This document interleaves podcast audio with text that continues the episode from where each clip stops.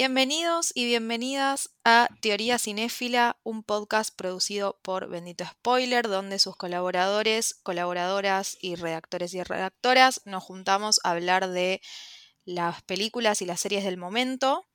Hoy estoy con Mary de La Paz Linares. ¿Cómo estás, Mary? Hola, Aldi. Hola, Juli. ¿Cómo están? Y con Juli. Buenas. ¿Cómo estás, Juli? Muy bien, bien.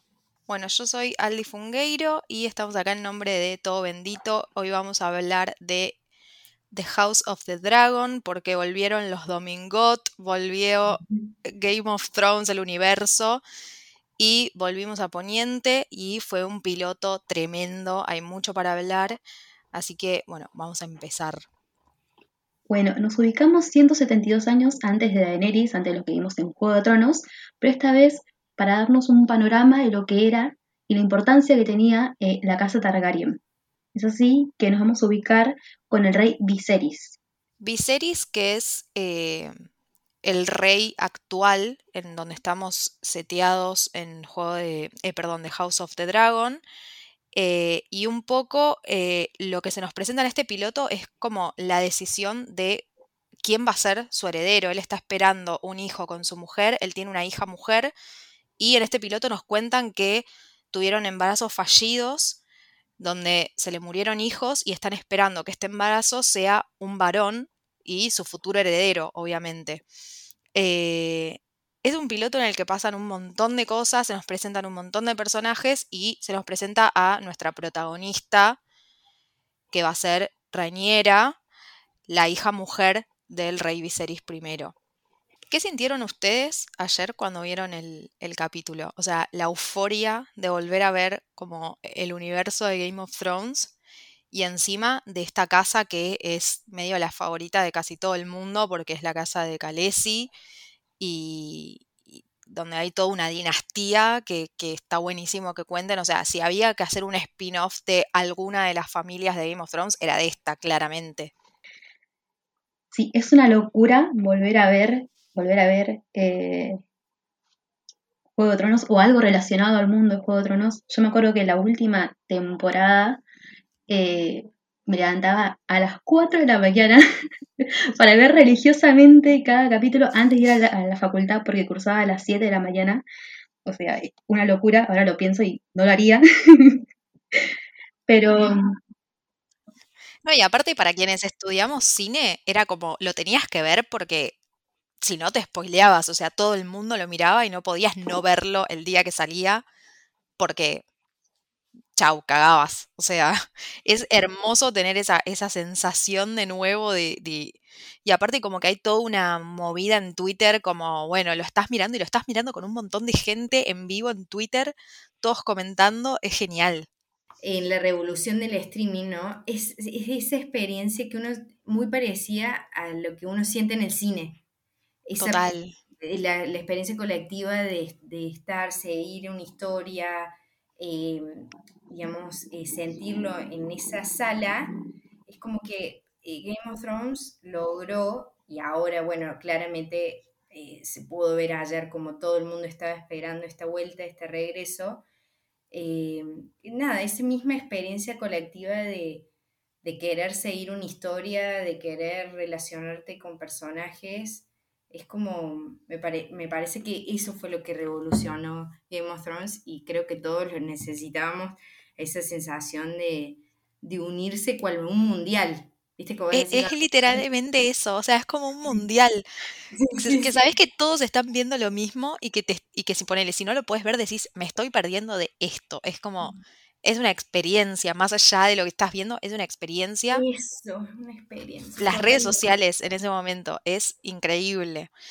Y a mí lo que me encanta de, estas, de esta serie, de este universo, es como todo, em, como toda la movida política que cuenta la serie, ¿no? Porque es eso, es pura, pura política. Seteada, bueno, en un mundo particular, pero digo, es pura política y, reinado y es como muy, muy interesante.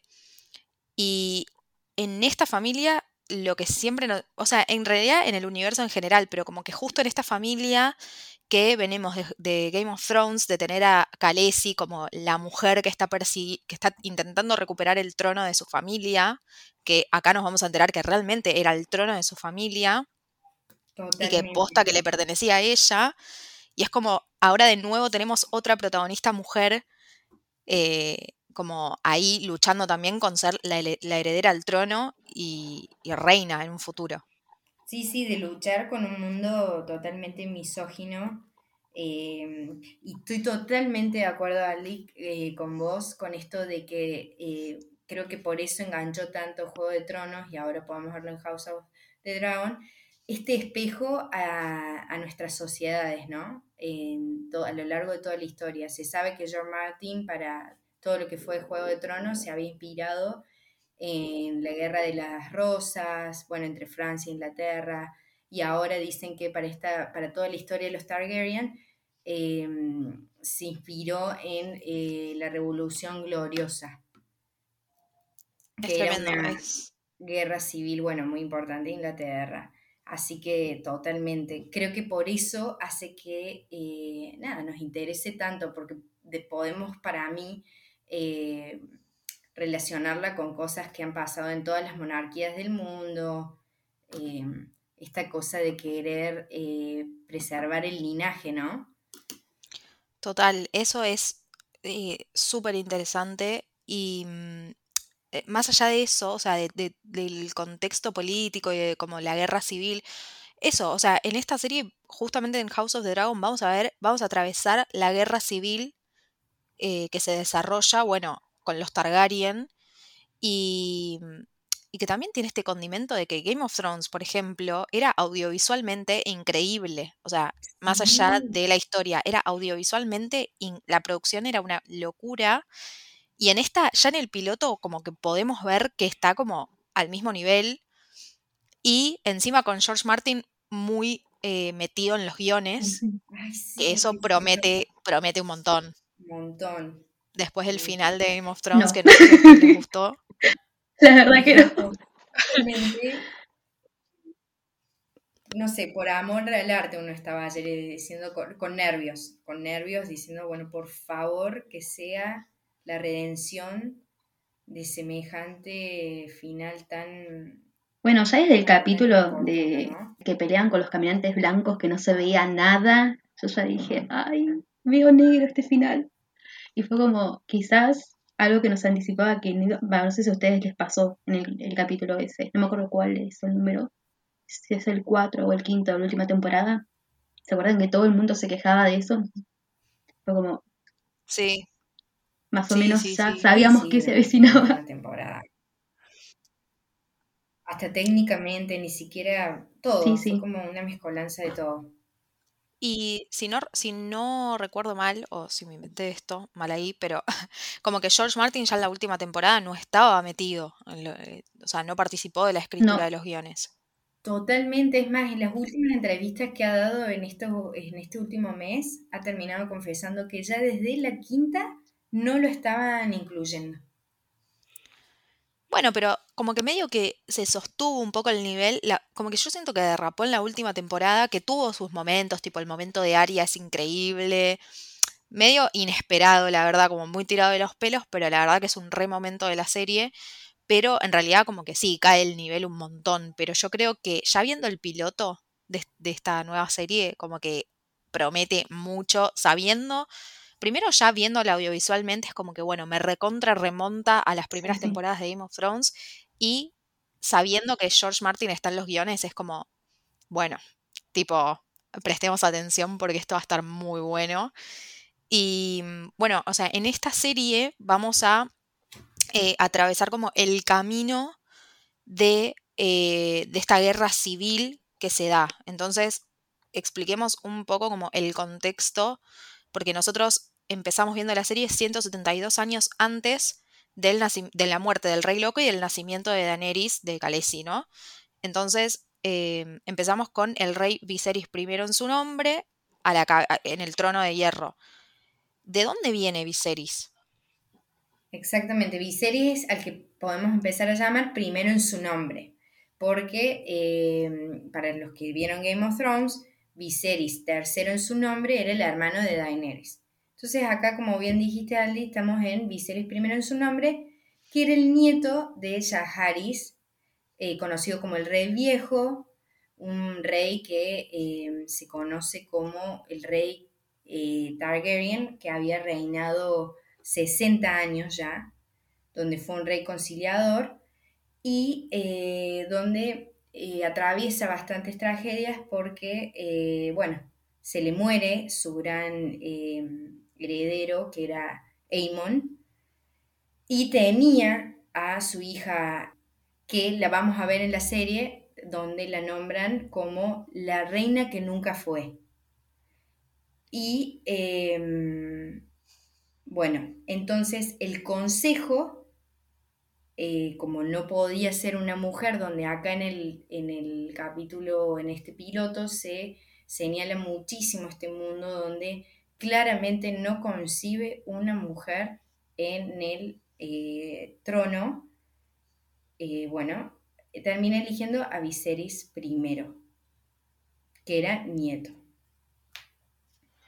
Bien, y claro, a Viserys primero, Viserys primero termina siendo rey y empezamos, en este episodio, empezamos a ver cómo que lo que empieza a pasar es que se está buscando a su heredero, porque él no tiene un hijo varón, tiene solo una hija mujer y no puede ser que una hija mujer sea la heredera al trono. Eh, en este capítulo, a mí lo que me gustó, que lo hablábamos justo Mary, eh, con vos, Mary, antes, es que eh, como que insinúan eh, algunas cosas, pero es como muy sutil. Es muy sutil cuando eh, Daemon, que sería el hermano de Viserys, el hermano del rey, o sea, tío de Rhaenyra, que va a ser nuestra protagonista, em, medio que le da un collar, le dice date vuelta, como que es una, es, es, hay ahí una cosa, obviamente Game of Thrones, todo este universo, incesto a morir, eh, entonces ya como que vemos ahí como algo medio sensual entre ellos, como date vuelta, le pone un collar, qué sé yo, vos decís, mm, raro. Em, y después también, eh, cuando la mano, de, la mano del rey, o sea, la mano derecha, digamos, de Viserys, la manda a su hija a consolar al rey después de la muerte de su esposa, porque en este episodio em, su esposa que estaba embarazada de finalmente un varón, el varón nace, pero muere ahí em, cerca de su, nacimiento, muere en el mismo capítulo, y la mujer de él también muere, muere dando a luz. Y la, eh, la mano del rey la manda a la hija, que es mucho menor, a consolar al, al rey. Entonces ahí ya te insinúan también, como que, como que nos, nos, adelantan un montón de cosas de lo que nos va a esperar en la, en la temporada. y en la historia en general. Totalmente, como habíamos dicho, House of the Dragon, digamos, el, principal objetivo de House of the Dragon va a ser ubicarnos todo este contexto anterior de lo que se va a venir, que es la guerra civil, conocida como la danza de los dragones, de quién va a ocupar este trono. Pero para eso había que entender eh, por qué Viserys I estaba tan preocupado por un heredero. Y como habías dicho, tenía a la hija Rainera, Rainira, perdón, Rainira, que es su única heredera, pero no podía concebirse como, eh, bueno, en este mundo, eh, como la heredera, mujer.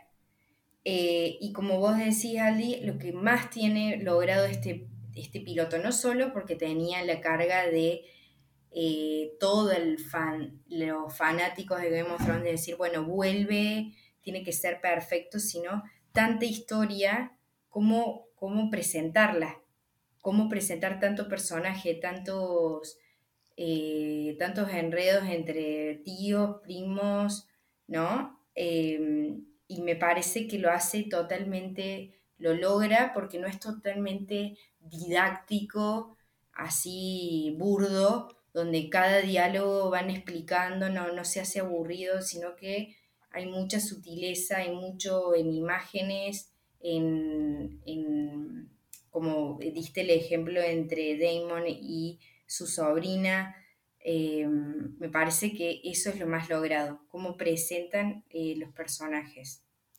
Es un gran piloto porque la verdad que reflejan un montón de cosas, como que está bueno porque para alguien que no, que no vio Game of Thrones, de repente puede entrar por acá y es un piloto súper interesante, como que te quedas con, o sea, pasan un montón de cosas y aparte te quedas con muchas ganas de más. Pero también para el fanático de Game of Thrones que viene con una respectativa, la verdad que es un piloto que está a la altura, que pasa de todo. Pasa que hay historia, hay eh, sexo, hay eh, pelea, hay, o sea, hay todo lo que necesitamos y todo lo que queríamos después de ver Game of Thrones. Totalmente. Eh, aparte, ¿se acuerdan todo lo que esperábamos para ver los dragones? Y acá, ¡ah! Primera Ahí volando por poniente. junto con Rhaenyra fue como, gracias.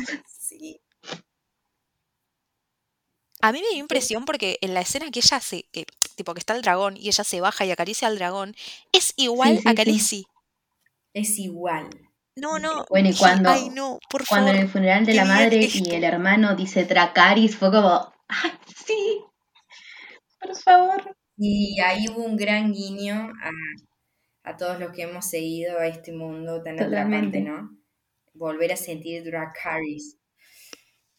bueno, eh, ¿y qué podemos esperar? O sea, ¿qué nos espera en esta historia? Porque lo, que está pasando en este momento es, bueno, esto, se murió, o sea, teniendo a Ranira como protagonista, se murió su madre, se murió su hermano que iba a ser heredero y de repente el padre le dice, che, no puedo tener un hijo varón, te voy a poner a vos como heredera y te voy a criar de acá en más para, eh, o sea, te voy a empezar a enseñar todo lo que tenés que saber para llegar a ser la, heredera al trono de hierro el día de mañana. Y le cuenta sobre la canción de Hielo y Fuego, ¿o no, Mary? Exactamente, le, cuenta un gran secreto que, eh, bueno, todos los que seguíamos Game of Thrones, eh, la verdad que fue también como un regalito, porque nos enteramos por primera vez que al parecer era un secreto eh, que iba de Targaryen en Targaryen, digamos, de reinado en reinado, sobre este sueño que es lo que conocemos como la, ese invierno que se viene,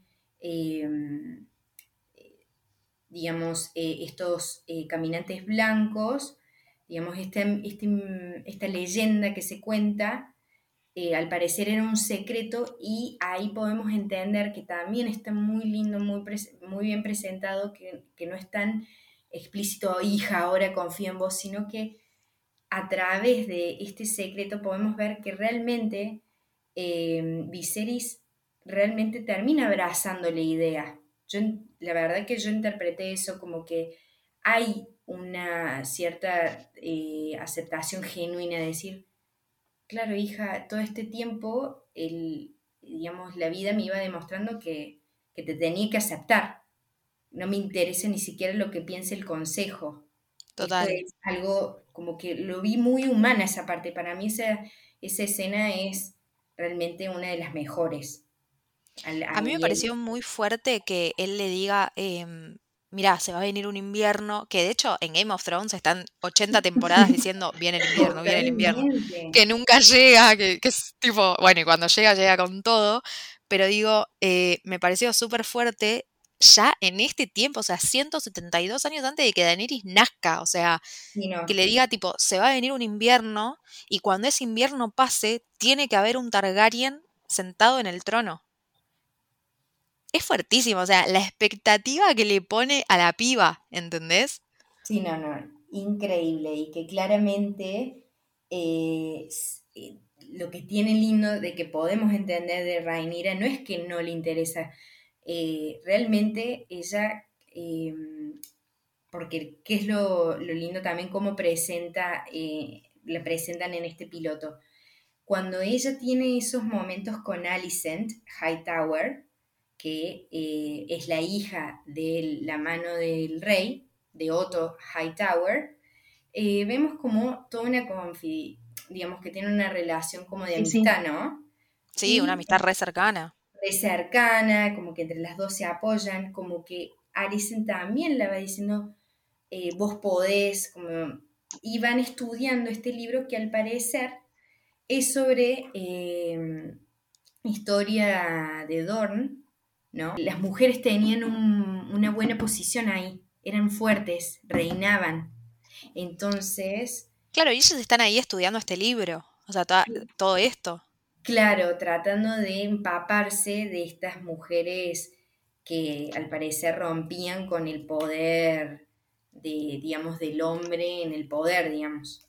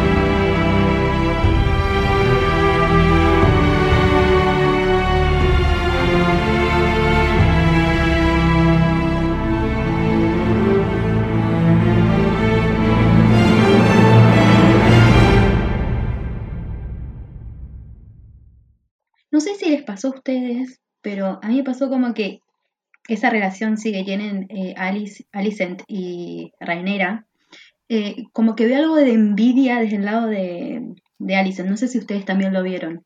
Como que le tira un par de miradas a, a Rhaenyra como... ¿Sabes que yo la sentí? La sentí, pero como una cosa de. No, yo también, las dos cosas. Pero nada que ver igual. O sea, lo flasheé por un momento. Claro, lo flasheé por un momento. Y después, cuando lo manda a consolar, o sea, su papá la manda a consolar al rey, fue como que. Pero este señor es mucho más grande. Pero bueno, Sí. Game of Thrones. Igual ¿Qué las dos son muy chicas. Sí, cuando le O mandan sea, yo, yo siento que tienen Rey, 16, más de, Sí. más de 18 no tienen, pero 16, 15 por ahí. Y es como súper fuerte. Que encima el padre la Sí, manda y le dice, ponete como el mejor vestido, el vestido que era de tu mamá. Como, no, no, no. el de tu madre, lo cual ahí hay un lenguaje de, ya Exacto. sabemos qué significa, ¿no? Eh, lo, que me- lo que es impresionante de esa parte es que devela quién es este Otto Hightower, que parecía tan eh, fiel, servicial al rey, es totalmente, podemos ver como indicios de que va a ser conspirador, sí. ¿no? De una. Obvio. La manda a la hija, la manda a la hija, tipo, sa- ya sabiendo La todo lo que quiere que pase y mm, Sí, sí. la está entregando totalmente. Porque sabe lo que puede venirse, que, que realmente ahí hay un gancho. Es decir, se aprovecha y es lo único, y te tiene muy en claro que una de las cosas que no por ahí no mencionamos mucho, que eh, Viserys se lo conoce como el rey débil. Es débil, no, es- no, no tiene todo lo que por ahí se espera de alguien en el trono de hierro. Que eso se lo dice a su hermano, se lo dice Damon. Le Exactamente. dice, vos sos débil. O sea, yo siempre quise, nunca me dejaste estar a tu lado para protegerte. Y él le dice, ¿protegerme de qué? Y Damon le dice, de vos mismo, porque vos sos débil. Tipo, fuertísimo. Sí, ese, ay, sí, Ali, ese, ese diálogo es uno de los más fuertes, donde se echan a cara, digamos, esta hermandad que tienen. eh, nos, nos corre la sangre de dragón. Y él le dice, ¿por qué me cortaste tan hondo? ¿Por qué me has herido tan hondo? Le dice Viserys. Ahí hay como... eh, no, es un Bueno, diálogo justo esa escena que están hablando ellos dos. A Ay, mí- perdón. Justo esa escena no, que están hablando ellos dos, Juli, que sí, sí. Viserys está en el trono y que de alguna manera como que lo destierra a Daemon porque por haber insultado a su hijo, al hijo que murió. Y en el momento en que Daemon se va, él se corta con el trono y es como un detalle que decís, es pequeñísimo, pero que te implica un Sí. montón. O sea, estar ahí en el trono te va a lastimar, va a sacar lo peor de vos, vas a salir herido. Es muy fuerte. Total. Y encima, tipo, se, se lastima justo cuando el hermano se va. Tipo, el hermano se da media Sí, vuelta sí, y el sí. chabón se lastima. Y esa parte simbólicamente está buenísima, tal cual. A mí, Mm. dos momentos que me parecieron muy épicos, eh, teniendo en cuenta Game of Thrones, obviamente, es eh, primero cuando, mm, cuando está empezando el capítulo que dicen lo, lo único que puede destruir a la casa Sí. es la misma casa. Ay, sí, es genial. Porque teniendo en cuenta el final de Daenerys, es como. Y que ella se, tipo, se obsesionó con el trono y eso la llevó a morir. Y de alguna manera también. Eh, tremenda. Es que ahí nos antecede lo que, digamos, lo que, digamos, lo que va a ser el corazón de la serie, es decir, se viene esta guerra civil porque entre ellos son capaces de matarse entre ellos por este trono.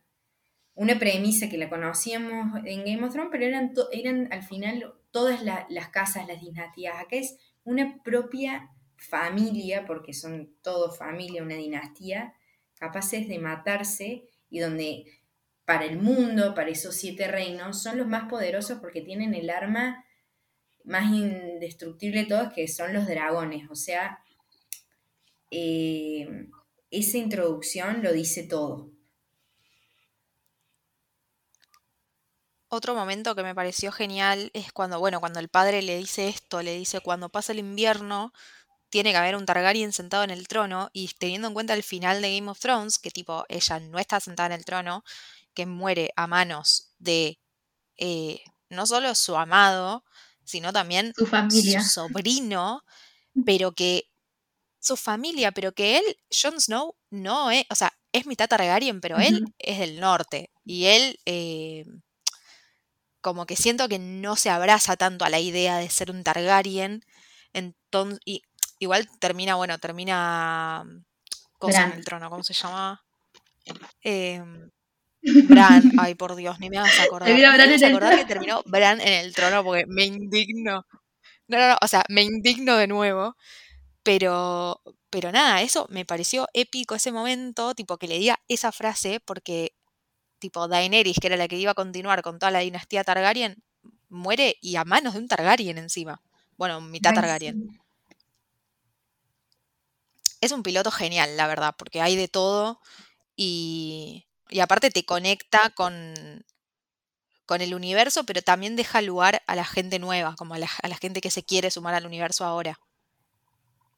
Exactamente, y podemos tener nuestro momento en mi país, mi país, mi país, porque el director, eh, el que está a cargo de dirigir este episodio es Martín eh, Zapochnik, que es de origen argentino. Él es... Ah. así que sí, sus padres emigran en el 64, se van a Reino Unido, así que por supuesto que él es inglés, eh, pero bueno, eh, tiene bastante conexión con Argentina. De hecho, él hizo su primera película el año pasado, Finch, con Tom Hanks, donde la música la hace Gustavo Santaolalla. O sea que hay una conexión con nuestro país. Y no importa que pase, siempre está Argentina involucrada. Es increíble. Me fascina. Había que nombrarlo.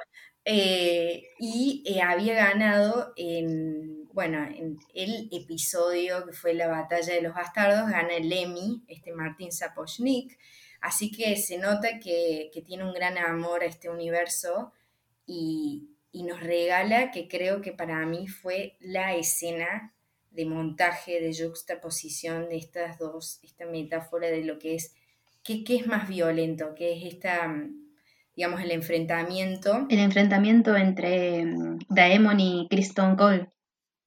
Sí, que es la, la celebración al nacimiento del hijo, que de hecho la mujer a él le dice, van a celebrar, tipo, va a haber gente peleándose y celebrando eh, el nacimiento de un hijo que ni siquiera sabemos si es varón, o sea, la locura. La locura. Y mientras tanto, en ese cuarto eh, donde eh, recae en las manos del propio rey, tener que decidir si, digamos, intentar que esté el parto o si la mataban a ella, era seguro que nacía, que ni siquiera sabía, o sea, era eh, ganar la lotería, digamos, arriesgarte.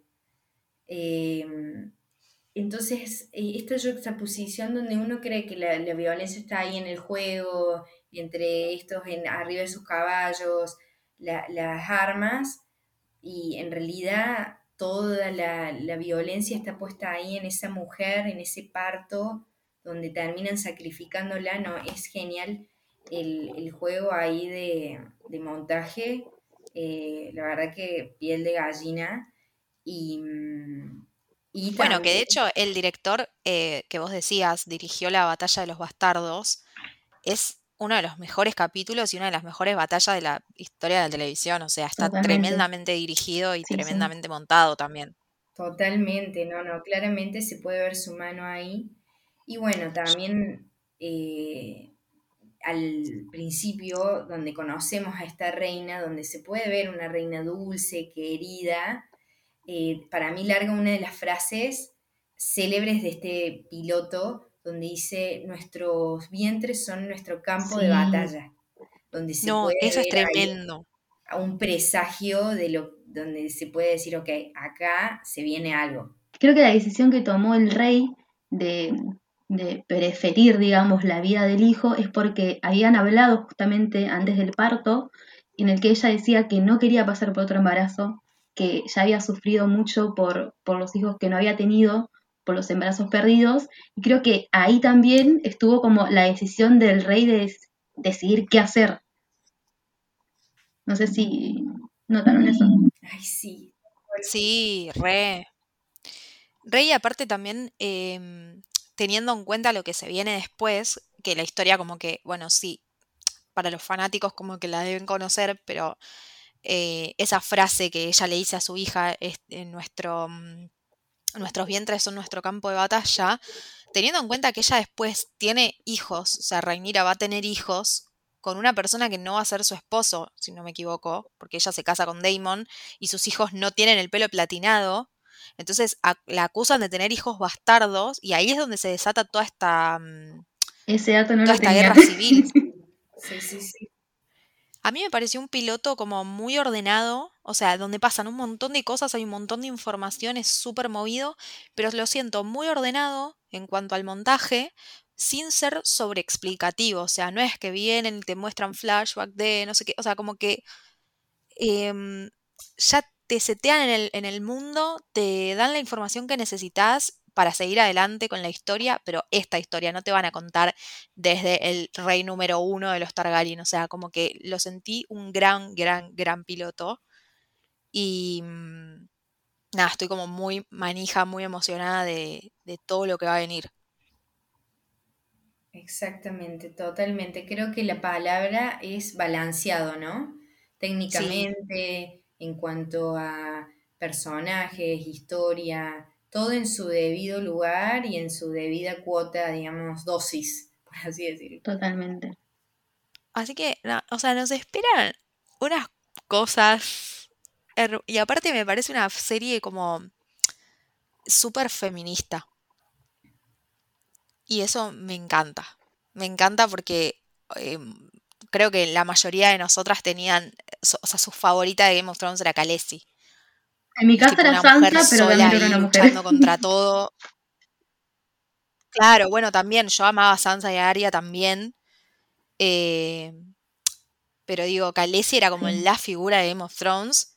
Y ahora que va a ser Rhaenyra, es como, para mí es una serie súper feminista de una mujer eh, llegando a ser la primera reina en la historia del, del trono de hierro.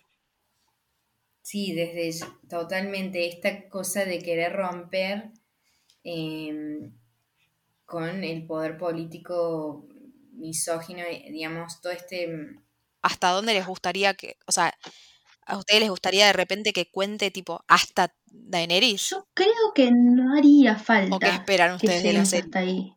Va, me gustaría, no sé si esta primera temporada, me gusta que se concentre por lo menos en, en, en esta disputa que va a haber entre Rhaenyra, Viserys, Daemon, eh, Alicent, Alicent. No, pasa que si, eh, si ponele que a la, a la serie le va, le va bien y de repente, eh, o sea, son muchos años, son 172 ante- años de Daenerys. Imagínate acá, no sé, a seis temporadas de esta serie, tipo, llegar a Daenerys sería épico también. Estoy pensando muy en el Sí, futuro, sí, pero sería ser. épico. Sí, totalmente. A mí me parece que, mm, que, mm, que estaría bueno ver todo esto, cómo se llega a esta danza de los dragones, esta guerra civil donde está lo que tanto los caracteriza como fuego, sangre, esta pasión. Eh, no sé, no me, no sé si me animo a ver esta Daenerys, Viste que por ahí hoy todo se confunde con alargar, alargar. Sabemos que George Martin tiene todo este universo preparado, pero creo que con ver hasta la danza de los dragones. Claro, como que no haría falta alargar quizás el producto hasta que llegue hasta el principio de Juego de Tronos. Creo que se puede como mantener sin llegar hasta ese punto, creo. Por lo que vimos es un... Ya con el piloto ya nos compró a todas, creo. Y a todos los que vieron la serie. Yo, sí, olvídate. Yo eh, siento que me, yo, yo siempre que igual que empiezo a ver una serie, como que inevitablemente me imagino cómo va a terminar, tipo, sin saber todo lo que pasa en el medio, pero de repente me imagino que el último episodio de todas las temporadas, tipo, de toda la serie, va a ser cuando nace Daenerys, ¿entendés? No, claro. Tipo, sería hermoso. O sea, no sé qué va a pasar en el medio, pero sería hermoso llegar a que nace. Porque empezaron como 172 años antes de Daenerys. Tipo, que de repente termine con Daenerys naciendo sería hermoso. La verdad que sí. Sí. Sí, no lo había Y, y Es yo ya quiero ver, muy, muy de ciclo. yo ya quiero ver, o sea, cómo, porque por lo que vi en los avances y todo, como que ahora tenemos una Rhaenyra adolescente, tipo, muy chica, pero después eh, es otra actriz, o sea, de repente vamos a pasar, no sé en qué momento va a haber un salto temporal, no sé si es ya en el episodio que viene o si van a ir y venir todo el tiempo.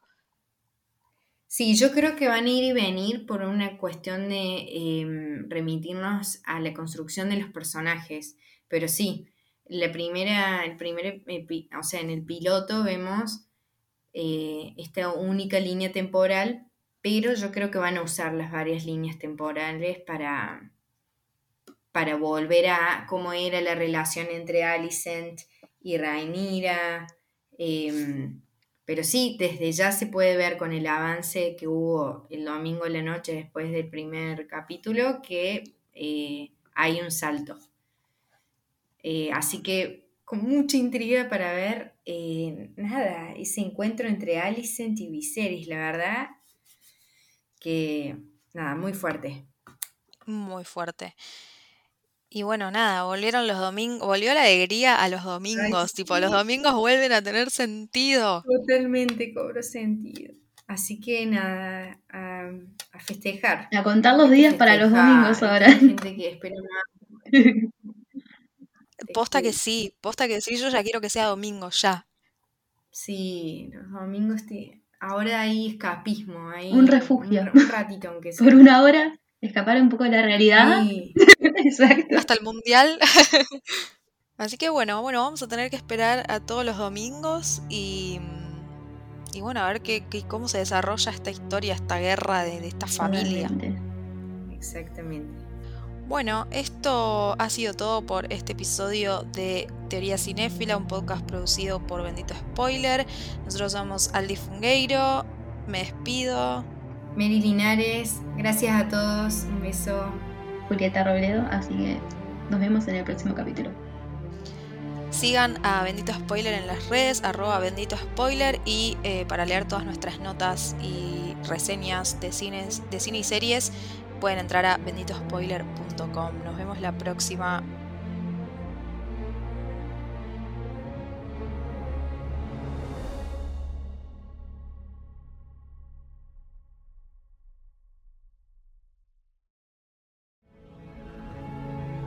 дракар